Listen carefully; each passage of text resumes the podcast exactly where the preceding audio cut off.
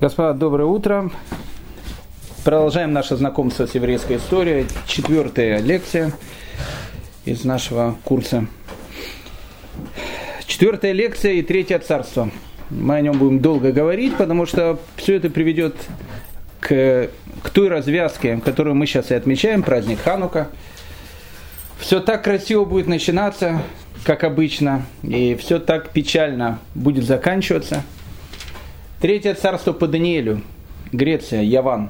Мы говорили, что у Даниэля в его в образе, который он видел, Третье царство, оно олицетворяется либо в виде некой такой бронзы, которая является в этом идоле часть тела, которая, которая занимает его торс, а все, что торс это все, что чуть выше пояса и чуть ниже пояса. Это, наверное, будет тоже где-то символ Греции.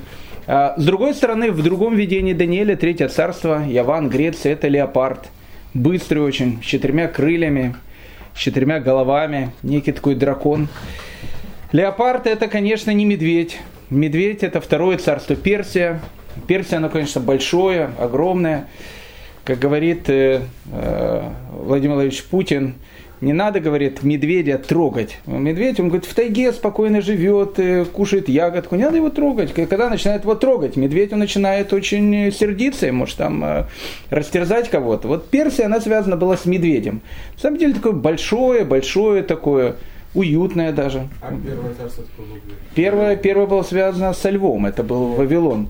А третье царство, он был второе Персия с медведем. Медведь любит покушать, медок, там все, эти, эти, поэтому эти пиры постоянные, которые были в Персии. Это, это символ Персии. Но с другой стороны, это медведь. Если медведя тронешь, он э, разорвет на части.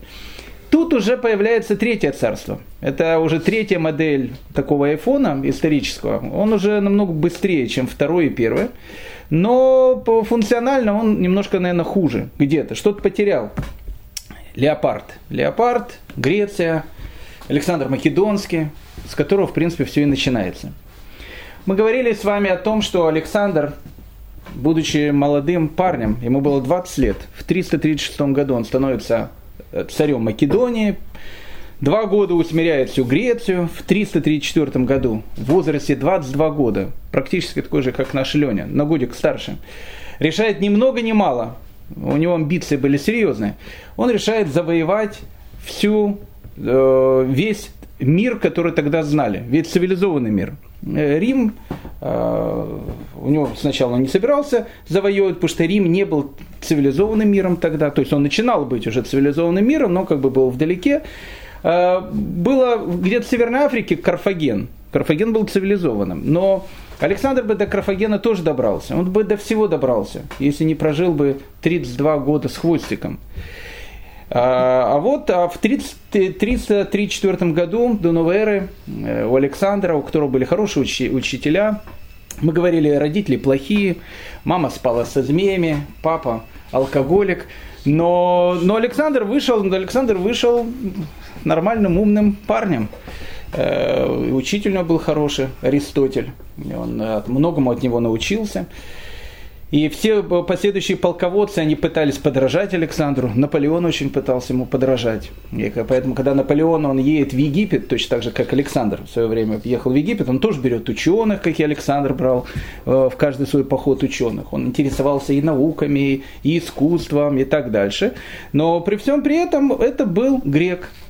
И все, что от него будет начинаться, это будет все греческое. И все это приведет к катастрофе, которая будет во время Хануки.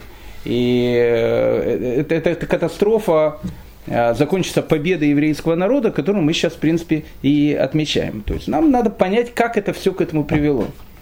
Так вот, в 334 году Александра нужен был предлог какой-то, чтобы начать завоевывать мир. Предлог нашелся сразу. Предлог находится сразу когда Германия захотела напасть на Польшу, она тут же тоже придумала в предлог. В 1939 году поляки э, напали на какую-то э, эту вот, немецкую станцию, э, немцы ответили, завоевали Польшу. Нужен предлог. У Александра был... Польша напал первый, что ли?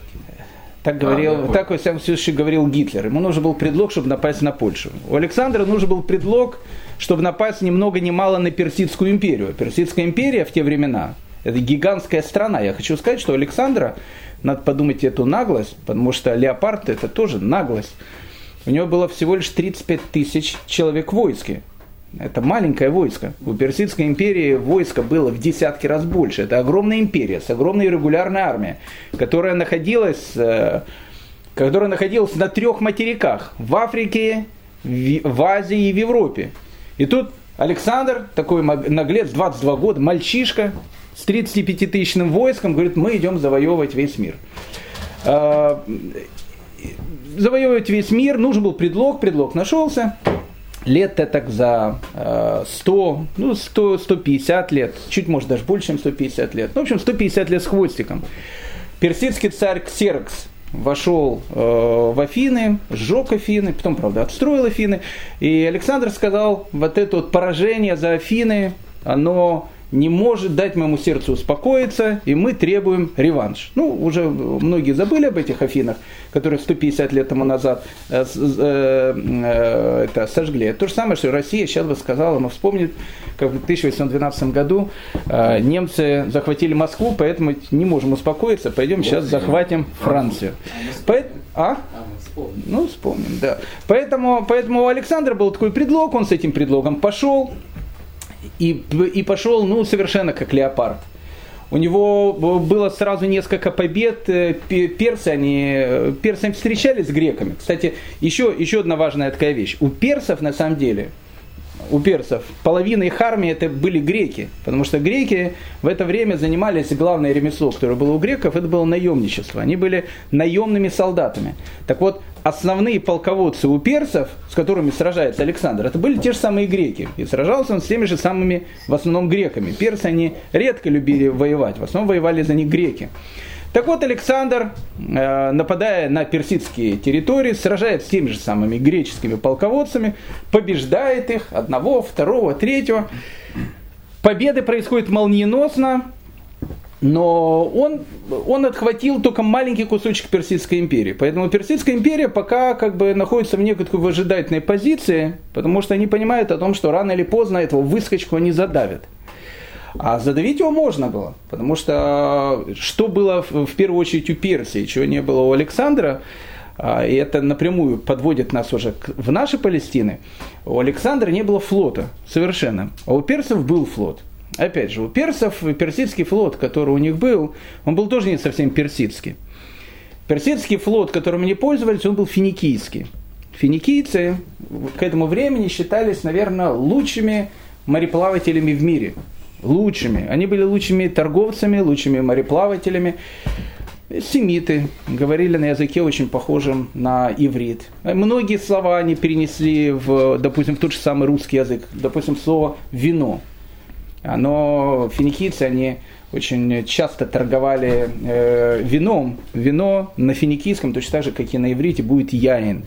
Получилось потом вайн, а потом русское получилось слово вино. Так что, ну, у финикийцев было много, огромное влияние. Они организовали в Северной Африке на территории Туниса огромную колонию, которая называлась Карфаген. А э, на территории наших Палестин, на территории Ливана, были финикийские города. И один из главных этих финикийских городов, это был город Тир. И Александр понимал, а у Тира был один из лучших флот, не один из лучших, я думаю, лучший был флот мира – который в эти времена полностью служил персидскому царю. Александр понимает, что перед тем, как завоевать Персию, ему нужно иметь флот. А флот есть у финикийцев. Поэтому, чтобы, чтобы захватить этот флот, нужно с финикийцами либо договориться, либо финикийцев завоевать. Поэтому Александр, проходя через Израиль, он прошел его довольно быстро, его мало пока интересовал Иерусалим и другие страны, направился на территорию Ливана, там находилось несколько э, финикийских городов, такие, допустим, как город Сидон, или, допустим, такой, как город Библ, э, известный город, потому что так как из Библа потом будет поставлять э, э, этот пергамент, на который в древние времена будет писать, на греческом языке пергамент будет называться тоже Библос. Поэтому э, и также будет называться книга. Поэтому от, от этого слова произойдет и слово Библия, то есть собрание, собрание книг. Вот этот город Библ, тоже финикийский. Финикийский Сидон и финикийский Библ сдались Александру сразу. В Сидоне, в Библии финикийцы были торговцами, им было на самом деле глубоко, прошу прощения, плевать, э, на кого служить. Персы давали им практически полную автономию, они платили им какую-то дань, если нужно было, они вступали своими кораблями в войско. Э, Александр предлагает больше заплатить. Ну, почему нет? Если, если Александр, они видели такой товарищ, что может просто города их жечь. Поэтому э, Сидон, Библ, еще несколько городов они сдали сразу. Но был город Тир. Город Тир сдаваться сразу не собирался. По одной простой причине, потому что город Тир, во-первых, основной его конкурент по трейду, по бизнесу, это всегда были греки. Поэтому сдаваться грекам, это то же самое, что сейчас Microsoft, э, Microsoft подойдет и скажет, э, переходим к Apple. Это, в общем, ну, как бы это была совершенно такая невозможная вещь. Поэтому сдаться грекам, это э, было и стратегически неправильно, и с точки зрения торговой это было, но это абсолютно, Тир бы сразу стал полным лузером. Плюс Тир был очень сильным городом, находился он на острове, довольно далеко от, от, от берега. Вокруг э, Тира находились ну, совершенно неприступные гавани. В этих гаванях были огромное количество военных кораблей, и торговых, и военных кораблей. Пойди теперь завоюй Тир. Ну как завоюешь? У Александра как такового флота нету. Ну да, там Сидон, который он завоевал, он ему флот а, поставлял. Но Тир и Сидон это были разные города. Тир это был сильнейший город. Плюс еще Тир, э, ну трудно его было взять. Навуходоносор, Тир – у него была осада Тира такая легендарная, 13 лет. Он пытался взять Тир. 13 лет. И на 13 год Тир сдался, и то сдался практически на своих же условиях. Он скажет, что мы там, это вот все, но мы как бы остаемся городом. Хотя Ходнацар Тир тоже там немножко э, покромсал. 13 лет. Поэтому Тир э, посчитал так, ну пришел какой-то высокочка. Да, у него 35 тысячная армия. У персов которым мы платим дань, говорят терчане, у него миллионы армия там. Но о чем идет речь? Ну, мы поддержимся. Персы придут на помощь и так дальше. Поэтому, но Тир, так как они были э, нацией таких э, торговцев, бизнесменов, они решили, зачем, зачем с Александром ссориться. Э, и Александр с Тиром не хотел ссориться, как бы. Он, он подъехал к Тиру, э, на лодке послал свою делегацию туда. Э, делегация приехала, Тира, э, у Тира был свой царь, э, приезжает туда и говорят, вот тут у нас наш значит, царь Александр Филиппович хочет зайти в город Тир. Они говорят, отлично, мы очень рады, ну, с определенной частью войска. Он говорит, а зачем ему с войском заходить в наш город?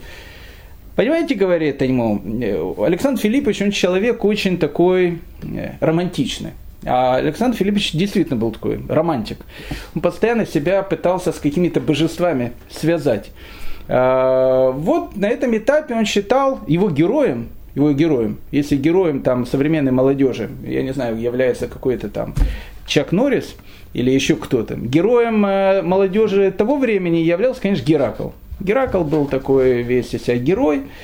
Э, и Александр постоянно под Геракла косил, может, не стригся, как Геракл, но одевался, как Геракл, точно. Если кто-то у нас под терминатора стрижется, то Александр, он э, э постоянно то, что называется, косил под, под Геракла.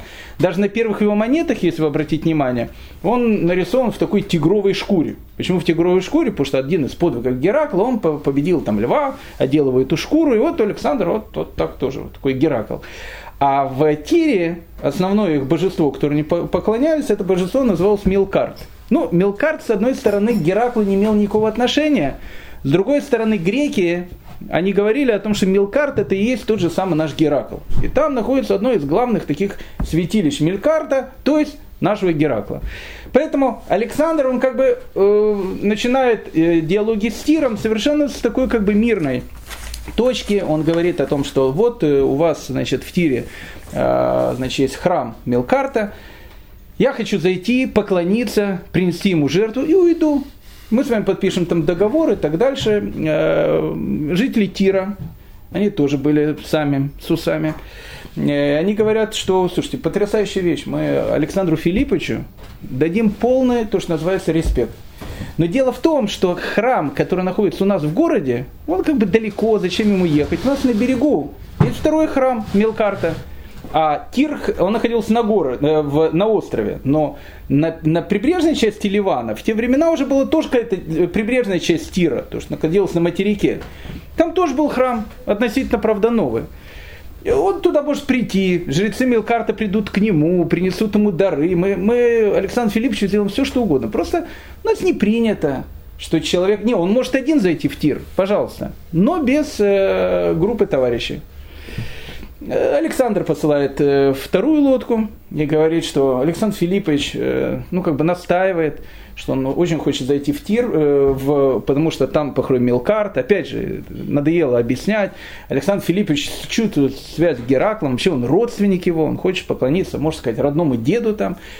Но жители Тира опять э, с улыбкой начали, значит, оттягивать эти вещи, после чего Александр Филиппович э, понял, что нужно действовать методом Третьего Царства, леопарда. Он сказал, ребята, тогда вам крышка. Ну, и тогда Тир сказал, хорошо, крышка-то крышка, давайте посмотрим.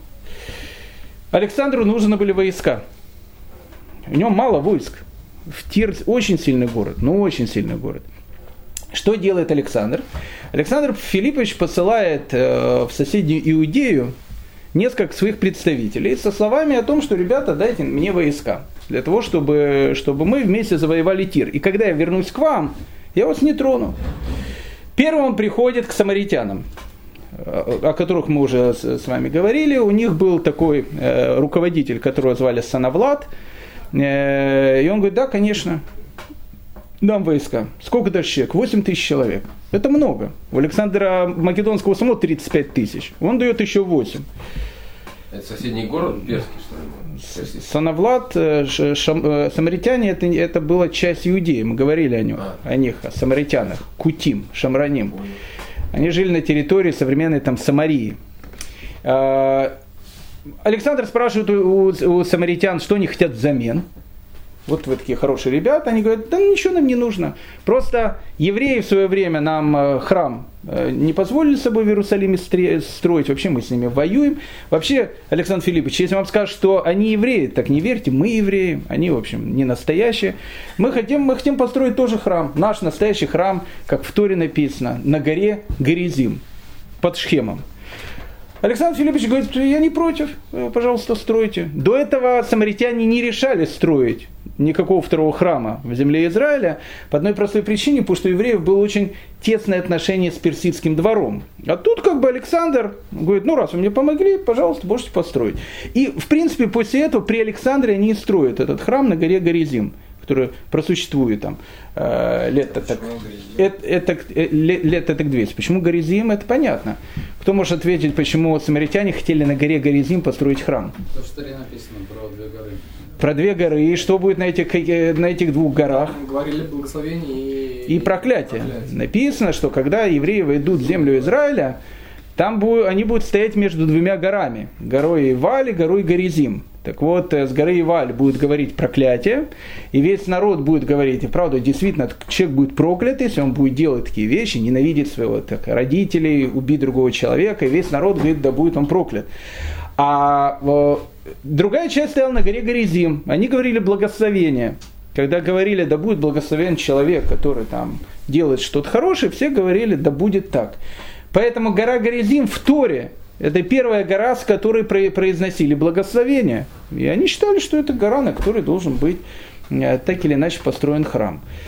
Э, самаритяне э, Санавлад дал свои войска. Дальше они пришли к Иерусалиму, там, где были евреи, и спросили у евреев, не готовы ли они Александру Филипповичу помочь завоеванием Тира.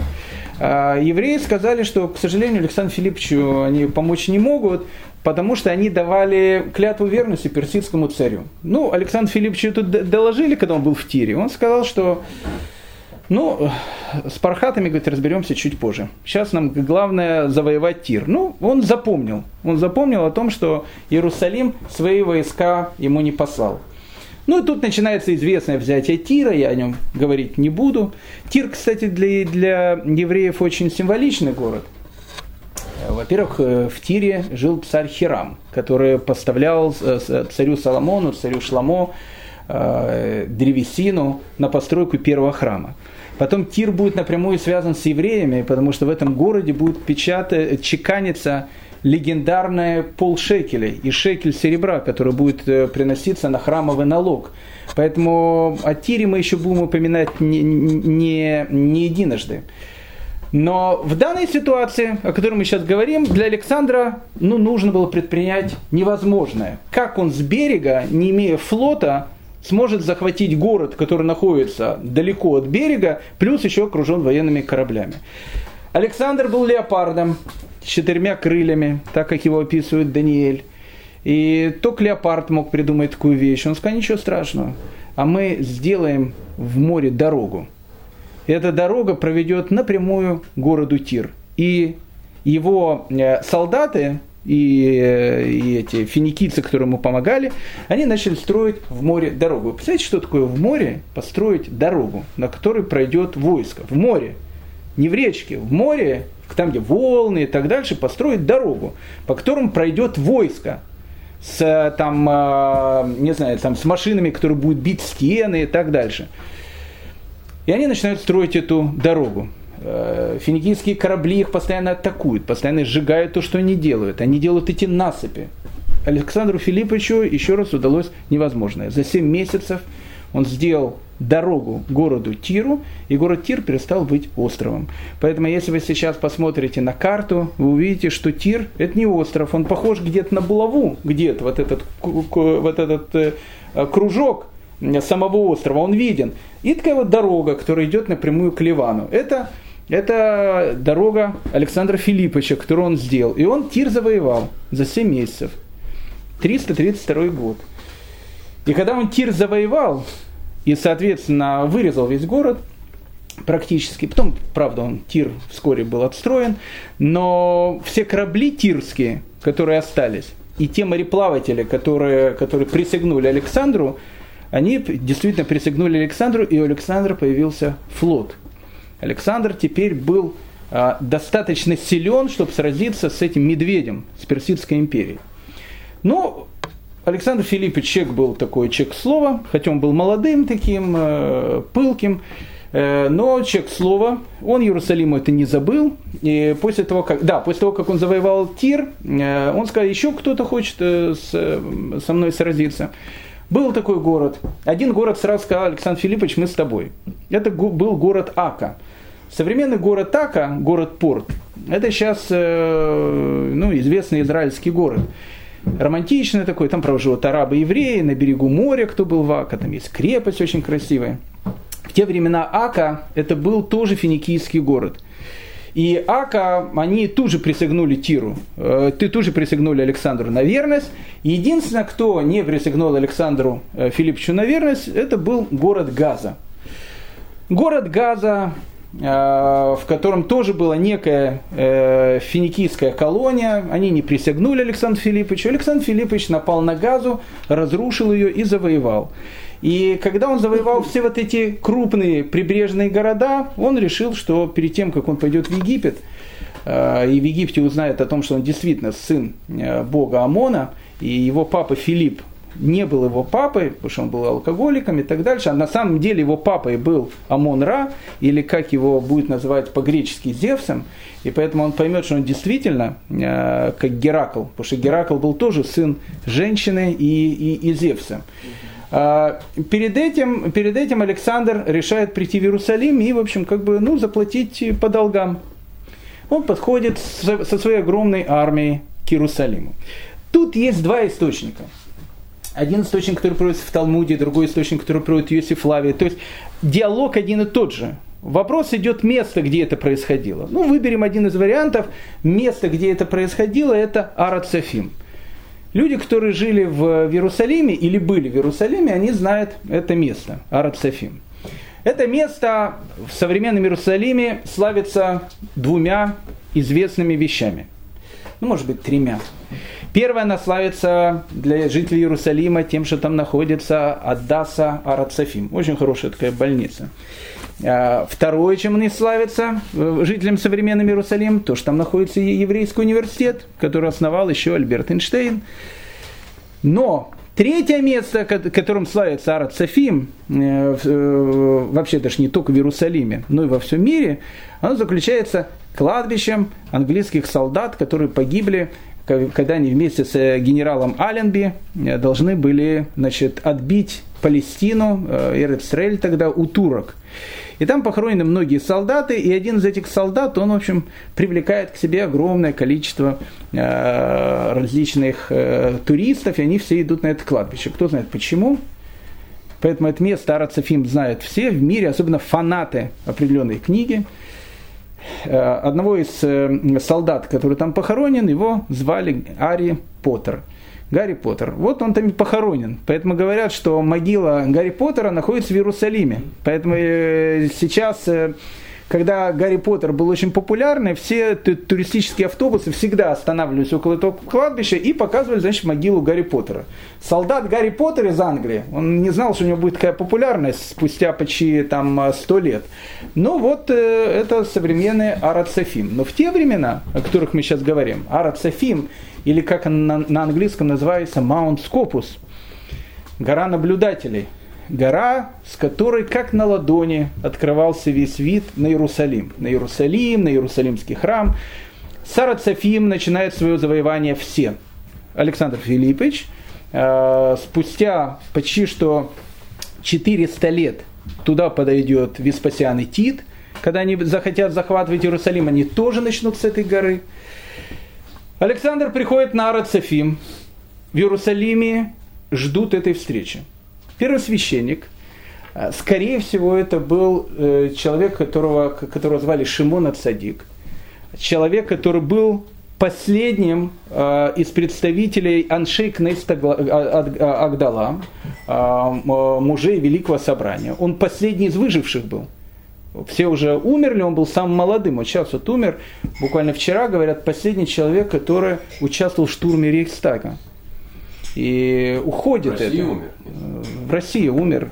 Последний человек, который участвовал там. Все уже все либо погибли, либо умерли. Сколько лет прошло? Было 92 года этому человеку. А вчера его ну, вчера передавали. Так вот, э, Шимон Ацадик был последним человеком, который, который был при вот этих, при этом великом собрании, в котором было 120 человек. Он был иерусалимским первосвященником, это был величайший человек. И, и Шимон Цадик, он, когда они приходят, а он первосвященник, первосвященник как бы имеет в себе полную власть, приходят евреи Иерусалима, говорят, что делать? Он говорит, «Э, давайте украсим э, ворота Иерусалима там, праздничными, там, не знаю, ленточками, цветами, что угодно – Пускай выйдет делегация коинов, одетых в коиновской одежде. Кстати, об этом будет потом идти в Талмуде вопрос, можно ли было одевать коиновскую одежду, чтобы выходить за пределы Иерусалима. Ну и будет отвечено, что, скорее всего, это была не совсем коиновская одежда, но как бы там ни было, в красивой одежде они выходят навстречу к Александру. Александр находится на Арат Софим, настроение у него плохое, и он э, понимает, что если он с Тиром разорвал как э, тузик шапку, то Иерусалим он тем более разорвет в течение не семи месяцев, в течение намного более короткого времени. И тут приходит Шимон Ацадик. И тут происходит эта встреча, которая, которая описана и которая повлияла на дальнейшую э, еврейскую историю. Александр, который, как обычно, встречает нового своего этого вассального э, вассальный город высокомерно, хотя Александр был человеком очень демократичным, как, как были демократами все греки. Но Иерусалим в, данную, в данном случае, он находится в состоянии врага греков, потому что он грекам отказал, Александр приходит, чтобы им отомстить. И вот первосвященник Шимон Цадик с группой э, людей, которые его сопровождают, приходит на Арат Софим, и тут все видят совершенно потрясающую картину. Александр сидит на коне, они приходят, вдруг, когда подходит Шимон Цадик, Александр слазит с коня и кланяется ему до земли. Ну, когда это звучит в, ну, в таком рассказе, на самом деле эта вещь звучит, ну, ну кланялся до земли. Ну, вот он поклонился, там, здравствуй, э, Шимон Цадик, великий еврейский первосвященник. На самом деле надо понять, что произошло и как это восприняли греки. Дело в том, что кланяться перед кем-то, это был не греческий обычай. Греки ни перед кем не кланялись. У них, э, они были люди такие материальные. Кланялись где? Кланялись на Востоке. Вот когда перед персидским там шахом представляя, представали его слуги, они падали ниц перед ним. И он им говорил, встаньте, встаньте, там, все. Но, но когда, они заходили, они падали ниц перед ним, и это была высшая форма такого раболепия перед царем. У греков так не было принято. Когда Александр завоевал уже практически весь мир, он решил на какое-то время ввести этот обряд и у себя. Ну, как бы он не мог так грекам сказать, приходите и кланяйтесь. Он сказал своим ближайшим слугам, было более правильно, наверное, как-то. Мы все-таки, он в Вавилоне уже потом будет. А, как было более правильно, люди это более бы поняли, когда и, и наши греки, когда будут приходить, там, кланяться перед нами, в войске практически произошел бунт. И Александр тут же отменил этот обычай. То есть для... На него покушение устраивали даже. На него покушение даже. С этим мотивом. С этим мотивом, да. То есть поклониться перед кем-то для грека – это унизительно. А поклониться царю перед кем-то – это унизительный втройне. И тут происходит странная такая вещь. Александр встает с коня и кланяется перед первосвященником. Люди, которые стоят вокруг, в недоумении, Александр Федорович Макара спрашивает на украинском языке, что произошло. Э, он говорит, я, говорит, э, не, не, не перед ним конкретно кланялся, еще когда я был в нашем македонском городе Диме, и когда я думал начинать вот этот поход э, на, на, на восток или запад, я не знаю, куда он пошел, на Персию, начинать этот поход, не начинать этот поход, вдруг мне снится сон. И в этот сне я вижу человека, одет вот в такую же точно одежду, с таким же точно лицом. И этот человек мне говорит, не медли, начинай поход, потому что тебе предназначено стать царем, который будет руководить практически всем миром. И говорит, это повлияло на, на мою идею начать этот поход. Поэтому я кланялся не перед ними, я кланялся перед тем Богом, по которому, по которому поклоняется этот человек. Это была невероятная вещь. Э, Александр с глубоким уважением э, отнесся к, э, к Шимону от Садику. Он попросил, может ли он войти в Иерусалим и принести жертву в храме как он это с Киром было, ну тут уже он э, чисто открыто сказал. Шимон Ацадик сказал, конечно, э, с большим удовольствием, мы ждем тебя, что ты войдешь в Иерусалим, просто у нас э, ты можешь принести жертву, но жертву приносят коины, ты можешь там на нее пожертвовать и так дальше, мы в твою честь ее принесем. Александр и на это согласился. Он был поражен видом и мудростью э, Шимона Цадика. Он вошел, входит в Иерусалим, Шимон Садик открывает перед ним книгу Даниэля, которая была написана задолго до Александра, и начинает показывать историю Александра. И Александр видит в книге Даниэля, где написано про него, и про это четвертое царство, и так дальше. Он был в полном восхищении. Александр дает евреям то, что не дал никому – он говорит, э, я готов вам дать э, те права, которые вы скажете. Вы можете жить, как вы живете, и никаких гарнизонов он туда не водил, ничего. Продолжайте жить, как вы жили. Ну, единственное, что все, все народы, которые входят в мою империю, они будут мне платить какую-то дань. Но они до этого и персам платили дань. Они говорят, да, но знаете, с персами у нас был договор, что в седьмой год мы никакой дань не даем, потому что у нас этот год шмиты. Александр говорит, не надо седьмой год давать. Жители Иерусалима говорят, это не только мы, а жители всей Иудеи, которые тут находятся, никто не сможет давать дань седьмой год. И на это Александр дает согласие. Первая встреча с Третьим Царством произошла очень и очень мирно и романтично даже. О, евреев вспомнили эту встречу в Иерусалиме с Александром. Э, даже имя Александр становится, это редкая вещь такая, канонически еврейским именем, если так можно сказать. На идыше есть такое известное имя Сендер. Сендер это и есть Александр. Э, но вошло, теперь оно считается как бы еврейским именем из-за этой связи с, э, с Александром Македонским, которая произошла тогда. Первый контакт с греками начался как будто очень даже нормально – Александр захватывает Египет, потом он завоевывает практически весь мир, он доходит до Индии, практически покорил всю Индию. Единственное, что он там не рассчитал с сезоном дождей, начались очень сильные дожди, поэтому Индию он не смог захватить. Когда Александр находится на пике своего величия, Александр провозглашает себя царем чуть ли не всего мира. Он считает, что для царя мира должен быть город, который, который будет столицей всего этого мира. И город он этот выбирает. И город это, конечно, был Вавилон. Вавилон к этому моменту э, в Персии, он уже был, в принципе, заштатным городом.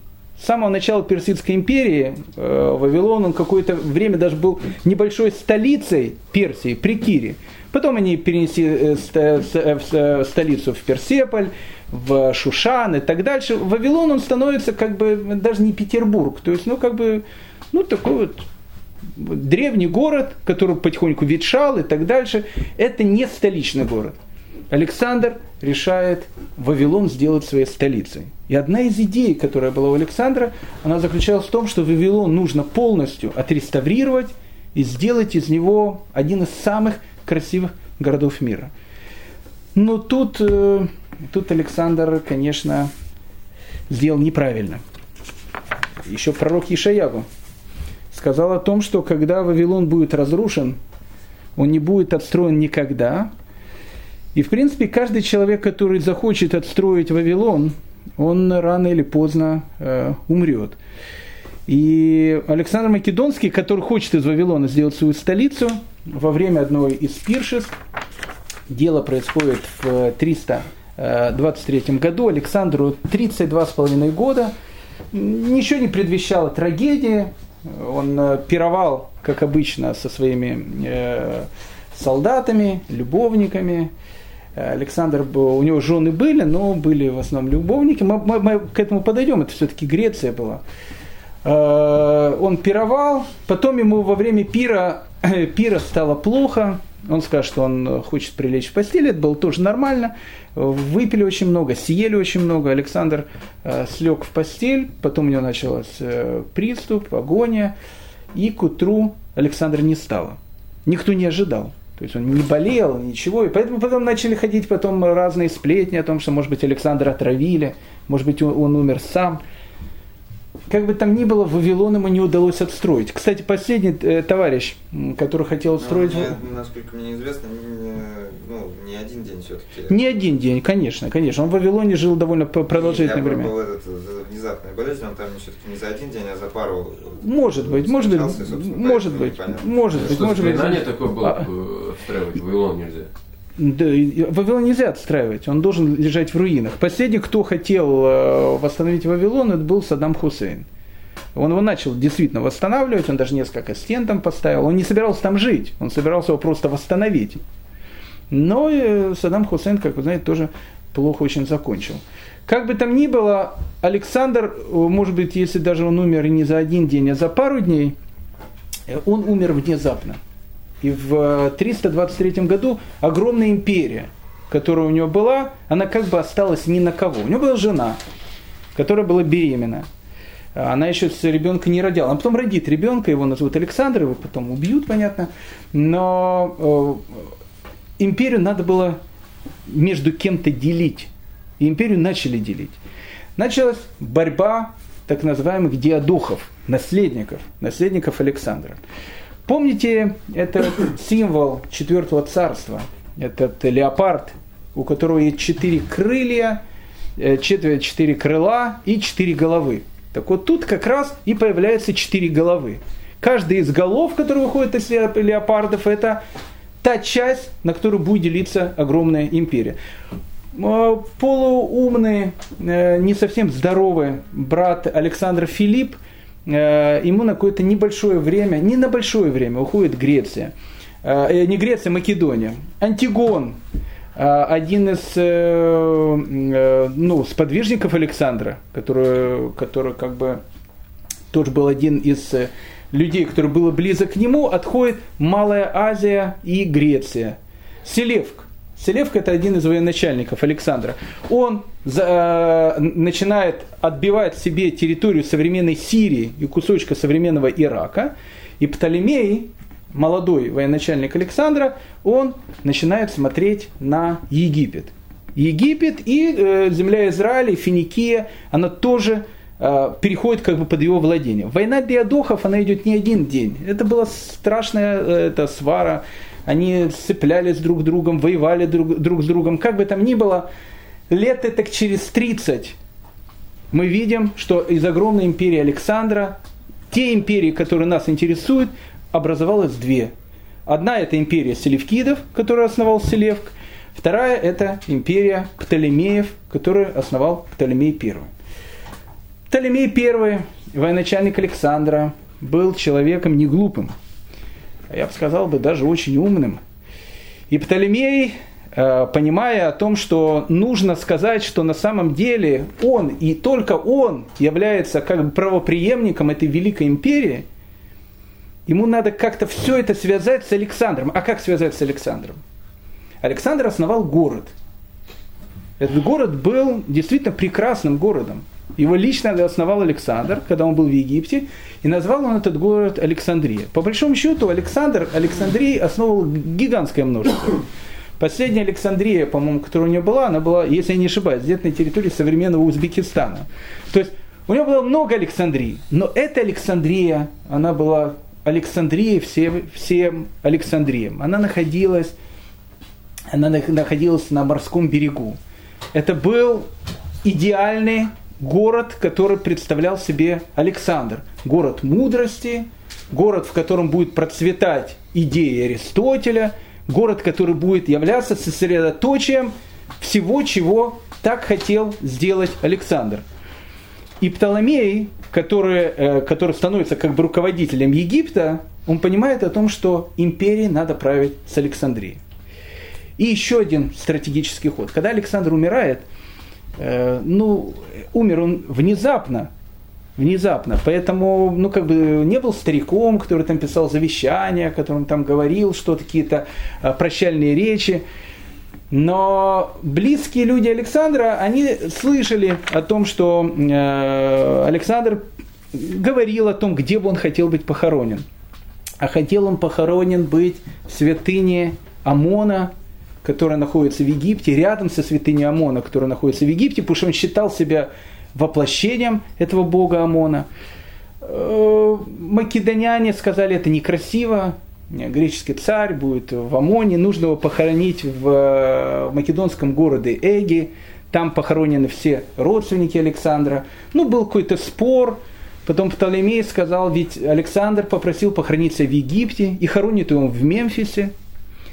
И вот спустя некоторое время Птолемей, э, точнее, это уже произошло при его сыне Птолемее II, он понимает о том, чтобы его город, он стал действительно городом, напрямую связанным с Александром, он понимает, что Сашу нужно похоронить в центре его же города Александрии. И тогда этот город действительно станет городом Александра. Александр за, э, из него сделали мумию, его мумифицировали – э, мумифицировали его медом, как-то странно написано, что он лежал в меду, как бы там ни было, когда Юлий Цезарь спустя лет-то так 300 после смерти Александра, э, он приедет в Александрию и встретится со своей коханой, которую будет звать э, Клеопатра, последняя из представителей тех же самых, кстати, Птоломеев, она тоже из этого же самого рода. Клеопатрос, любимая отцом. Мы потом узнаем, почему, почему их так звали. Э, Клеопатра – так одна из первых вещей, которые, которые попросит Юлия Цезарю Клеопатре, покажи мне великого Александра. И она покажет его, э, там было святилище, где он был похоронен.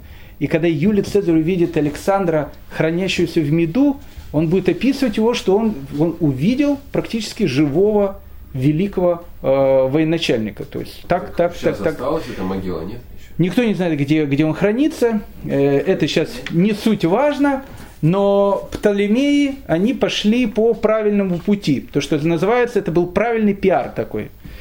Птолемей первый, который начинает создавать вот эту большую империю. А ведь э, идет борьба между диадохами. каждый хочет что-то отвоевать. Тут евреи находятся в Иудее. И каждый хочет Иудеей э, владеть. Почему каждый хочет владеть Иудеей? Иудея стратегически важная точка. Почему? Потому что нас соединяет Евразию и Африку. Тот, кто владеет Иудеей, тот владеет, в принципе, этим перешейком, который идет э, на границе между Африкой и, и Евразией. Поэтому идут большие бои. Селевкиды, которые, столицей которых в скорости будет город Антиохия, они хотят владеть землей Израиля. Птолемеи понимают, что тот, кто владеет землей Израиля и Финикией вместе с их флотом, тот владеет всем. А евреи не знают, э, не знают на, на кого ставить эту карту. Они-то, э, по большому счету, присягнули Александру. Теперь идет борьба между его этими диадохами. Э, какой-то, видно, период времени жители Иерусалима, они не знали, кому присягнуть. Птолемей I, он э, захватил Иерусалим, и Иерусалим закрыл перед ним ворота, он страшно возмутился, взял огромное количество евреев, э, обратил их в рабство и отправил их в Египет – и потом переезжает в Александрию, и в принципе после этого, хотя было большое количество евреев, которых он обратил в рабство, через некоторое время он умирает. Э, сразу после его смерти приходит его сын, которого звали Птолемей II Филадельф. Птолемей II Филадельф, он в принципе был тем, которые будут, э, ну не знаю, лицом этого Птолемеевского Египта. Птолемеи по-своему были тоже романтиками. Они сказали так, раз мы являемся царями Египта, мы не хотим быть не просто царями Египта, мы хотим быть фараонами. Поэтому Птолемей объявляет себя, как бы, ну, как бы для греков царем, а для всех остальных он фараон. Фараон Птолемей. Как любой фараон, он должен, конечно, быть мумифицирован после смерти. Их всех э, мумифицировали, их не хоронили просто э, обязательно. Э, но Птолемей II был первым, первым человеком, который принял полностью на себя идею фараоновского э, правления. А какая идея фараоновского правления? Дело в том, что фараон, он не может жениться ни на ком другом, кроме как на, э, ну, скажем так, на своем родственнике, на том же самом фараоне. Потому что он как бы является воплощением бога Амона, и он должен жениться на женщине, которая будет воплощаться тоже воплощением бога Амона, и ребенок у них такой маленький Амончик должен появиться. А как можно жениться на том, кто так же, как и он, является воплощением бога Амона? Понятно как. Нужно жениться, а, либо на своей дочери, б, либо на своей сестре. Птолемей был первым, который, в принципе, женился на своей сестре. Клеопатра которые начали их называть э, любимой отцом. Не случайно любимой отцом, потому что отец э, на, на первой Клеопатре, не на этой Клеопатре, на первой Клеопатре он просто женился и назвал ее Клеопатра. То есть папа ее полюбил, и она стала, значит, его женой. Так вот, Филадельф впервые женился на своей сестре. Как вы понимаете, Птолемеи с такими близкими родственными связями долго, конечно, не протянут. И уже Птолемей V, о котором мы будем говорить, это, в принципе, был практически недоразвитый ребенок. То есть, ну, большое это кровное родство, оно не приводит ни к чему, э, никогда ни к чему хорошему. Птолемей II, он, в принципе, становится, а он был еще нормальный, он как бы родился не от своей сестры, не от своего папы, папы с мамой там, а от своего папы с мамой он родился. То есть он как бы он в том плане, что он был нормальный, что он э, как бы родился от нормальных родителей, если их можно назвать нормальными. Так вот, э, Птоломей II Филадельф, он становится, в принципе, первым человеком, с которого будет и начинаться Птолемеевский э, Египет. Птоломей II Филадельф правит много. С 285 года до новой эры до 247 года до новой эры. Большое правление, практически 40-летнее правление – при э, Птоломее II Филадельфии Александрия становится той Александрией, которая, ну, о которой, наверное, практически все мы слышали. Э, Птолемей II, он решает о том, что Александрия, она должна стать неким центром мудрости. Причем, ну, я скажу, какой мудрости, мы об этом, может, поговорим больше на следующем уроке, потому что это нужно будет, когда возникнет конфликт. Но сейчас это тоже нужно для понимания э, происходящего. Дело в том, что греки, они э, очень любили философию.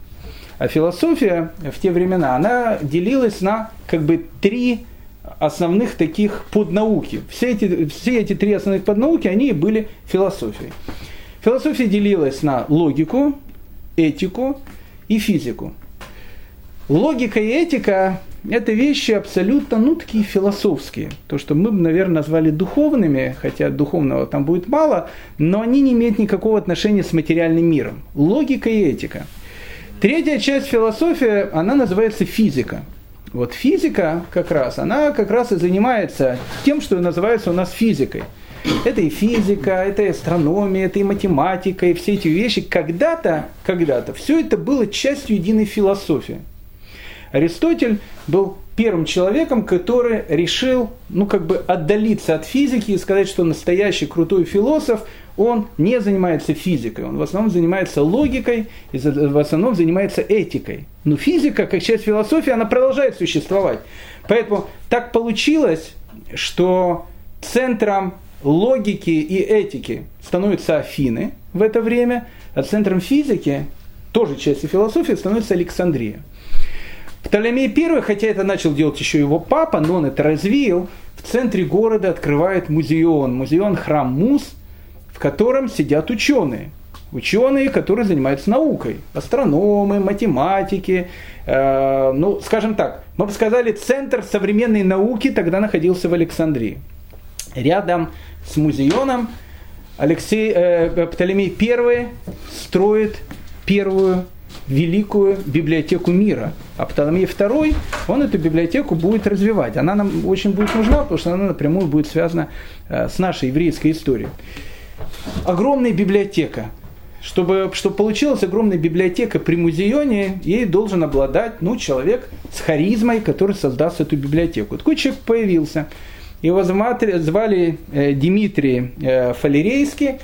Э, это был, ну, это был фанат своего дела. Дмитрий, он, в принципе, и создал Великую Александрийскую библиотеку. Говорят, что при Птоломеях, при Птоломеях количество книг в Александрийской библиотеке превышало полмиллиона. Чтобы понять, что такое полмиллиона библиотека, даже сейчас полмиллиона звучит солидно. В те времена полмиллиона рукописей – это, ну, это в Александрии было то, чего не было больше нигде в мире. Дмитрий э, Фалерийский, он был таким фанатом своего дела, и Птоломей II, э, он как бы ему э, очень симпатизировал, и он во всем помогал. Дмитрий попросил у Птоломея, а можно сделать такую вещь, что когда к нам приезжает любой человек э, в, в порт Александрии, когда проходит таможня, если на таможне э, обнаружат у него в его вещах какую-то книгу, проверить эту книгу и увидеть, что если эта книга у нас есть в библиотеке, то отдать ему. Если увидеть о том, что этой книги у нас нету, тут же эту книгу у него конфисковать, но при этом заплатить ему полную стоимость этой книги. Почему? Потому что Дмитрий хотел, чтобы в библиотеке хранились ну, все книги, которые существуют в мире – и тут Дмитрий подумал одну важную вещь. Иудея, она как бы сейчас стала частью вот этой Птоломеевской империи, а, а в, в Александрии жили евреи. Их было довольно много. Александр не хотел, чтобы Александрия была египетским городом, поэтому он там селил либо греков, либо часть евреев. Уже при Александре туда начали приезжать. А, были греки и были евреи, которые жили в Александрии. Дмитрий с ними, безусловно, общался.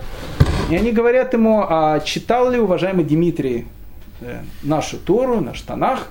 Он говорит, иначе вы будете смеяться, у нас есть в библиотеке все, а вот э, как бы Тору у нас нету. Но Дмитрий боится переводить Тору. Почему? Потому что у греков существовало некое поверье, о нем сам Дмитрий говорил. Был такой грек, которого звали Феопомп, он жил, ну, чуть раньше Дмитрия, при Птоломее Первом. Он был один из первых, который хотел перевести Тору. Он начал ее переводить. Он э, был гениальным таким философом, и он э, сам даже выучил иврит, ему кто-то помогал. Феопомп начал переводить Тору с иврита на греческий язык. При самом начале перевода он лишился рассудка. и находился в этом состоянии какое-то время, потом пришел сюда, и все, и все посчитали, что лишился рассудка из-за того, что он переводил эту книгу, переводил Тору. И евреи, которые были в Александрии, они сказали, что как бы эта книга непростая, и Феопомп, э, ну, не, такой помп тут не будет, э, может так делать, потому что, ну, как бы это все серьезно. И был какой-то мистический страх переводить, э, переводить Тору. Но Дмитрий, он был фанатом своего дела. Он встречается с Александром, э, с Птоломеем II, и говорит, Ваше Величество, э, как у нас, э, вы знаете, в нашей библиотеке полмиллиона книг. Но у нас нету одной из главных книг, которая такая жемчужина, бестселлер древнего нашего мира. Это Торы. И он говорит, ну, Тор надо перевести, почему нет? Ты же все переводишь. Понимаете, говорит, Ваше Величество, ее просто так не переведешь. Был Феопомп, он сам рассказывает эту историю, поэтому сами евреи говорят, что если ее перевести на греческий язык, это должны делать сами евреи. Потому что это такая очень тонкая вещь. Птоломей II говорит, ну, в принципе, давай переводить. И тут Дмитрий II, и у него еще был там э, свой какой-то знакомый, который, видно, тоже так или иначе был связан с евреями, э, звали его Аристей. Они подходят к Птолемею и говорят, «Э, Ваше Величество, слушайте, вот мы сейчас будем переводить Тору. А вы знаете, что ваш папа захватил из Иудеи совсем недавно около 100 тысяч евреев. И вот эти мудрые, умные люди, Э, евреи, они находятся в, вар, в, в рабском состоянии. Они сейчас, в принципе, рабы у ваших солдат. Вы сейчас э, пошлете иудеи, чтобы они прислали мудрецов переводить Тору. А тут как бы, как бы 100 тысяч человек, которые тут находятся, они находятся в рабском состоянии. Птоломей II, он был Э, настоящий греческий царь. Нормальный еще греческий царь, но грек в полном смысле слова. Он, с одной стороны, был, любой греческий царь был в первую очередь такой демократ и любил так показать очень так на, э, на общественность о том, что он вот такой вот э, в этом отношении очень-очень цивилизованный человек. Он говорит Дмитрию и Аристею, сколько там евреев-рабов?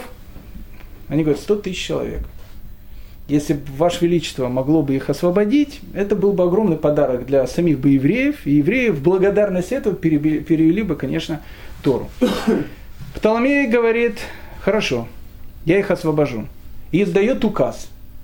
Ну, указ, конечно, такой э, грабительский, но, с другой стороны, все-таки указ. Он говорит так, что каждому солдату, когда сейчас будет выплачивать жалования, заплатить лишних 120 драхм, за каждого еврейского раба, которого он имеет. И приказом царя надо их освободить. 120 драхом раб не стоил. Не стоил. Хороший раб, хороший раб, крутой такой раб, он стоил э, ну, больше тысячи. Мы увидим, что супер хороший раб стоил 6 тысяч драхм. 120 драхм стоил бы какой-то там дедушка, который уже там еле-еле там это вот, и, и то, и то, это вот, по дешевке, по дешевке, такой запорожец. Но, ну, как бы царь сказал, он мог бы и так забрать. Но так как он все-таки греческий царь, играет в определенную демократию, то каждому человеку дают 120 человек. Но как бы там ни было, 100 тысяч человек освободили. Евреи это запомнили. И Птоломей II, он э, как бы, э, он стал, к нему относились в этом отношении с большим таким уважением. 100 тысяч человек он освободил с рабства.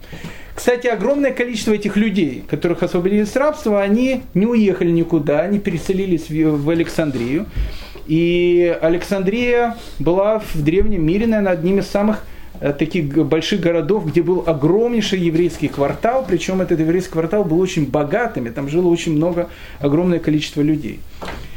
Птоломей II посылает э, еврейскому первосвященнику Илиазару э, письмо, в котором пишет о том, что э, вот, э, как слышал уважаемый первосвященник, мы освободили около 100 тысяч евреев, которые были в рабстве, и сейчас они свободны. И вот мы просим у тебя, чтобы ты нам послал э, бригаду переводчиков, которые знают греческий язык, и которые являются мудрецами сами по себе, которые перевели бы для нас э, вот вашу, вашу священную книгу, Тору.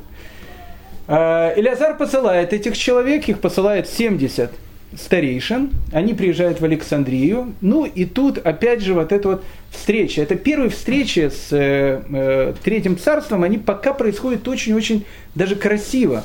Вот приезжают 70 70 мудрецов Телеазара из Иерусалима в Александрию. Как их встречают? Их помпезно встречают в, самом, в самой Александрии, когда они въезжают. А Птолемей сказал, чтобы все 70 ну, этих мудрецов, которые приехали, переночевали ночь, на утро он всех их приглашает к себе на завтрак. Ну, Птолемей, а Птолемей, он демократ такой, второй, пока они еще демократы такие. И они говорят, знаете, ну они так просто вас не будут кушать, они все кошерную пищу кушают, это, это первая вещь. А вторая вещь, э, ну любые языческие там символики и так дальше, они просто, ну просто не будут кушать, это их обидит.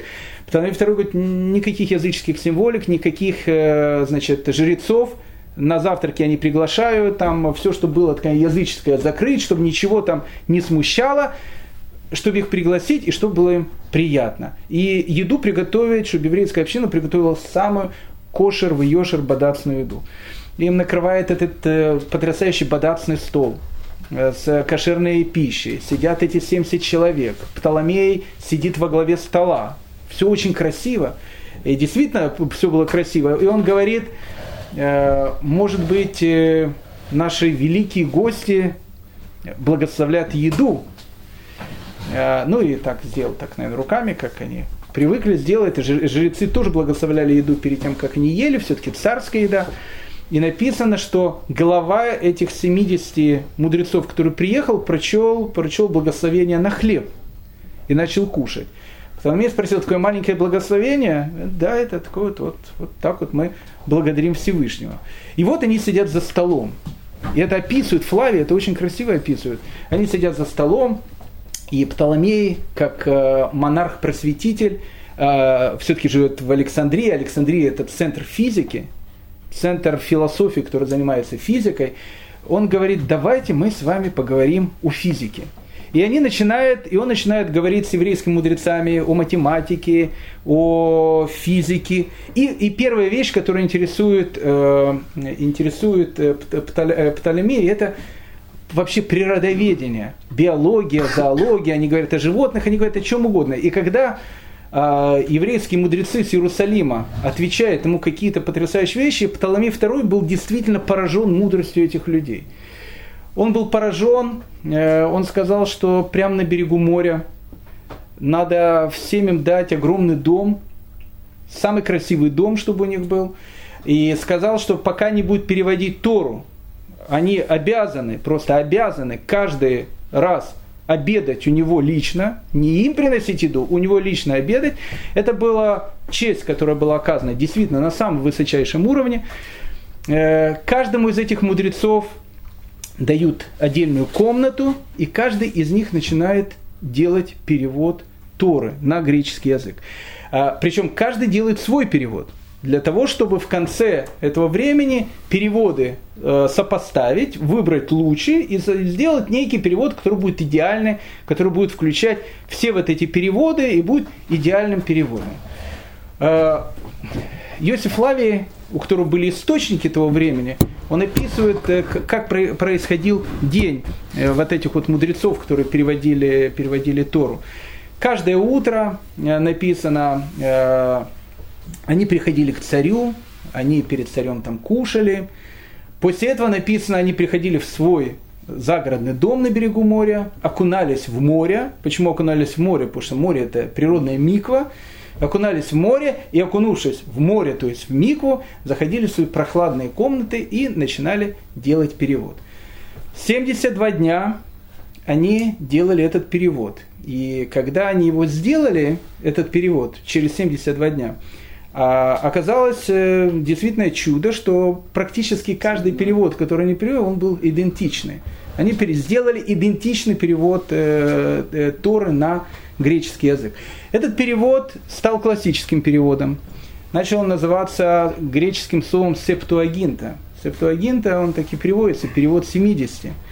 А, кстати, интересная вещь, допустим, русская православная церковь, она считает септуагинту э, как бы классическим, вообще любой перевод на э, церковно-славянский, он происходит именно с этой, с этой самой септуагинты. То есть то, что сейчас читают допустим, э, современные православные люди, они читают уже как третий перевод. То есть первый перевод классический для них это Септуагинт. Она читалась идеальным переводом на греческий язык.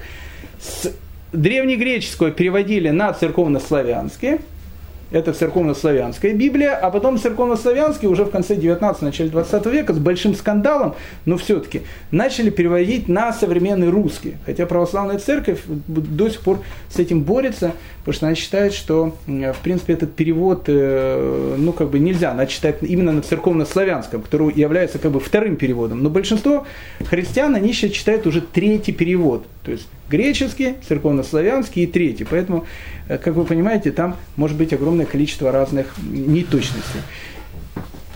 Перевели Тору на греческий язык, она, ее вносят в Александрийскую библиотеку, и это, по большому счету, был, ну, наверное, если можно так сказать, праздник дружбы третьей, третьего царства с еврейским народом. Все было идеально. Пока, пока, все было идеально. Но ростки трагедии, они начинают уже виднеться.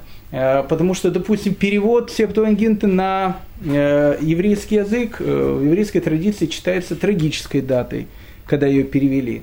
И когда спрашивают, а в чем же это трагедия, наоборот, это же классно, что Тору перевели. Трагедия она будет заключаться в том, что многие жители Александрии, которые еще до этого э, хоть немножко учили свой родной язык, чтобы понимать Тору, теперь Тору будут читать по-гречески и э, как другую прочитанную литературу. И теперь, так как она стала частью общей библиотеки, а в библиотеке много разных книг на греческом языке, Тора как бы одна из этих книг, очень прекрасная книга, близкая евреям, но одна из многих – и тоже на греческом языке.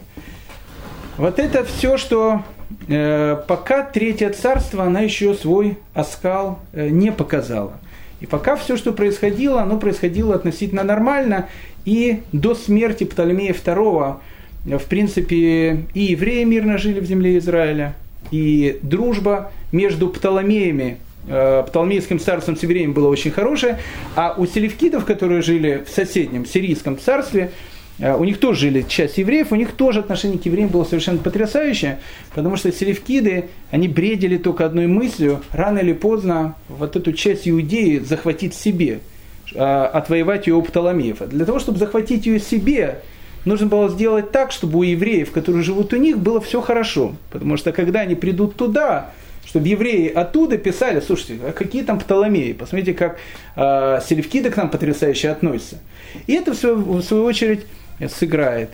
Сыграет, и э, один из селевкидских э, царей, он, в принципе, и приведет к той истории, в которых будут описаны э, события Хануки, Антиох, 4 Эпифан. Но пока э, в годе, о котором мы сейчас говорим, 247 год, до новой эры, смерть Птоломея II, пока между евреями и греками еще относительно мир – который скоро, к сожалению, будет закончен. Но об этом уже в следующий раз.